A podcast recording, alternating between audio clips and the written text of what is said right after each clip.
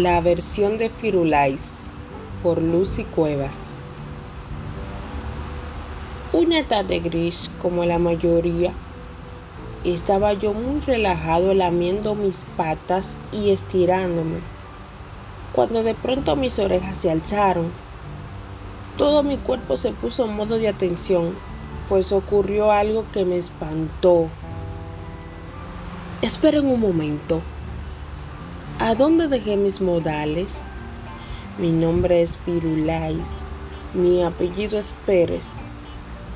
Aunque nadie lo pronuncia, ni siquiera está en mi collar, pero pertenezco a esta familia, así que tengo mis derechos.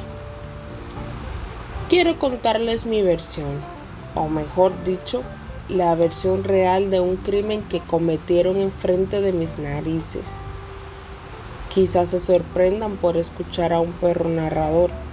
Sin embargo, lo que les diré los asombrará aún más. Había mencionado que ocurrió algo que me espantó. Recuerdo todos los detalles de ese día. El televisor de la sala estaba encendido. Hablaban de desastres políticos. Uno de los miembros de mi familia Jeremías Pérez, se quejaba cuando veía esos programas, pues él era muy correcto. Siempre decía, no vendo mi voto por un picapollo. Yo no entendía mucho eso, solo sé que el picapollo sabe muy rico. Jeremías era muy bueno conmigo, me sacaba a pasear muchas veces al día, jugábamos en el parque me defendía de las pulgas y me daba todo lo que me gustaba comer. ¿Saben? Nosotros sentimos cuando alguien tiene buen espíritu. Él sin dudas tenía uno de ángel.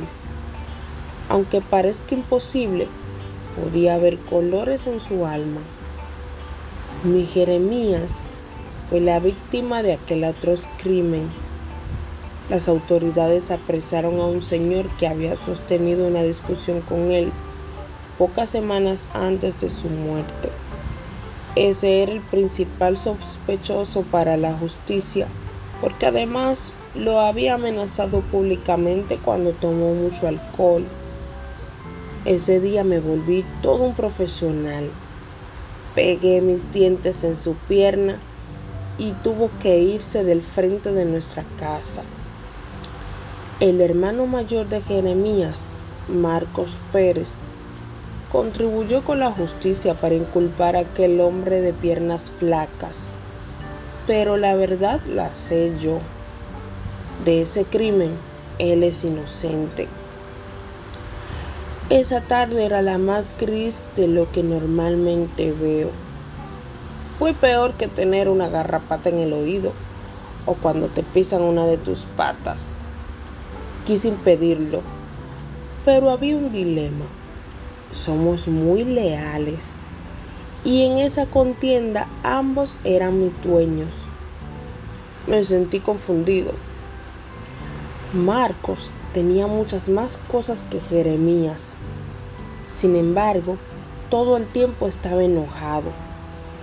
Deseaba las pocas cosas de su hermano sus padres le habían dejado esa gran casa antes de fallecer, así que vivíamos juntos los tres, como una familia normal.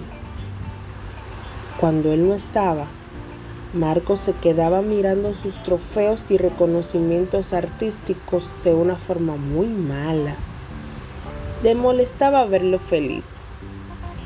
Jeremías, por su lado, vivía muy conforme había conocido a una mujer muy buena y bonita, de piernas suaves y firmes.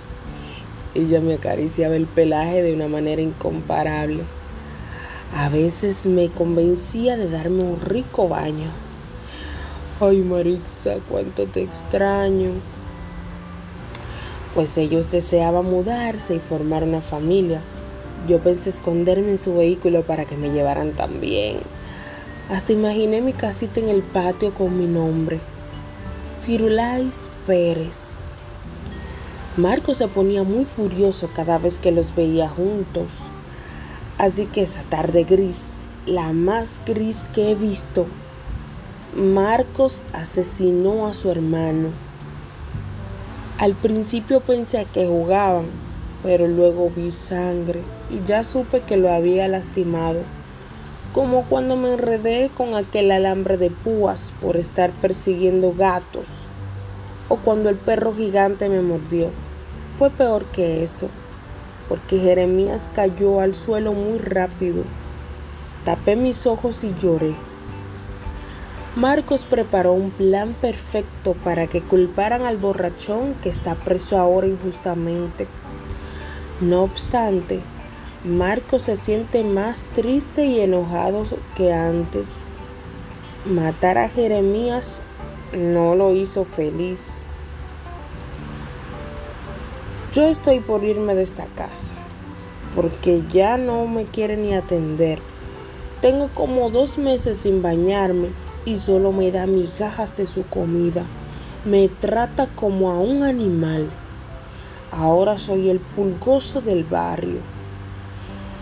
Quizás nunca pregunte mi versión por ser un perro. Por lo menos me estoy desahogando.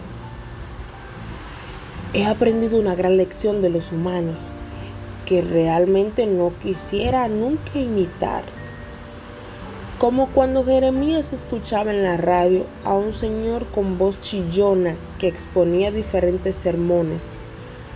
Pero recuerdo específicamente un día que yo estaba bien quieto a su lado. Mi barriga estaba llena de comida y mi cuerpo limpicito. Ese hombre contó la historia de unos personajes. Creo que eran Caín y Abel. Después dijo lo siguiente. Intentaré imitar su voz. La envidia es una arma letal. Ver a través de ese espejo resulta muy frustrante y doloroso. Es una sensación de malestar. Ella no se muere hasta que sea afrontada por quien la padece y aprenda a superar ese sentimiento tan horrible. Una manera de darse cuenta si se tiene ese mal es cuando no somos capaces de reconocer los méritos o talentos de los demás. Nos resulta difícil considerar la hermosura de alguien, felicitar por algún logro o sentirnos mal si lo hace. También cuando deseamos siempre tener la atención y aprobación de todos. Buscamos ser ovacionados todo el tiempo, no disfrutamos lo que tenemos, y deseamos sentir, hacer sentir mal a los demás para estropear su felicidad.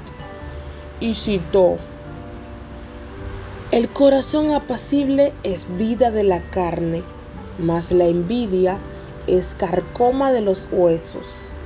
Proverbio 14:30. La envidia es el homenaje que la mediocridad le rinde al talento. Jackson Brown. La envidia en los hombres muestra cuán desdichados se sienten y su constante atención a lo que hacen o dejan de hacer los demás muestran cuánto se aburren. Arthur Schopenhauer. La envidia es una declaración de mediocridad. Napoleón I. Ese sermón me lo aprendí enterito porque yo estaba pegado al piso por la altura que tenía y la radio estaba muy cerca de mis orejas. Lo que no imaginé nunca es que vería con mis propios ojos algo similar. Mm, bueno, esta es mi versión de ese atroz crimen que ocurrió el día más gris de mi vida. Me despido de ustedes si me quieren adoptar, estoy disponible, pero no quiero cambiar mi nombre en honor a Jeremías. Seguiré siendo Firulais Pérez.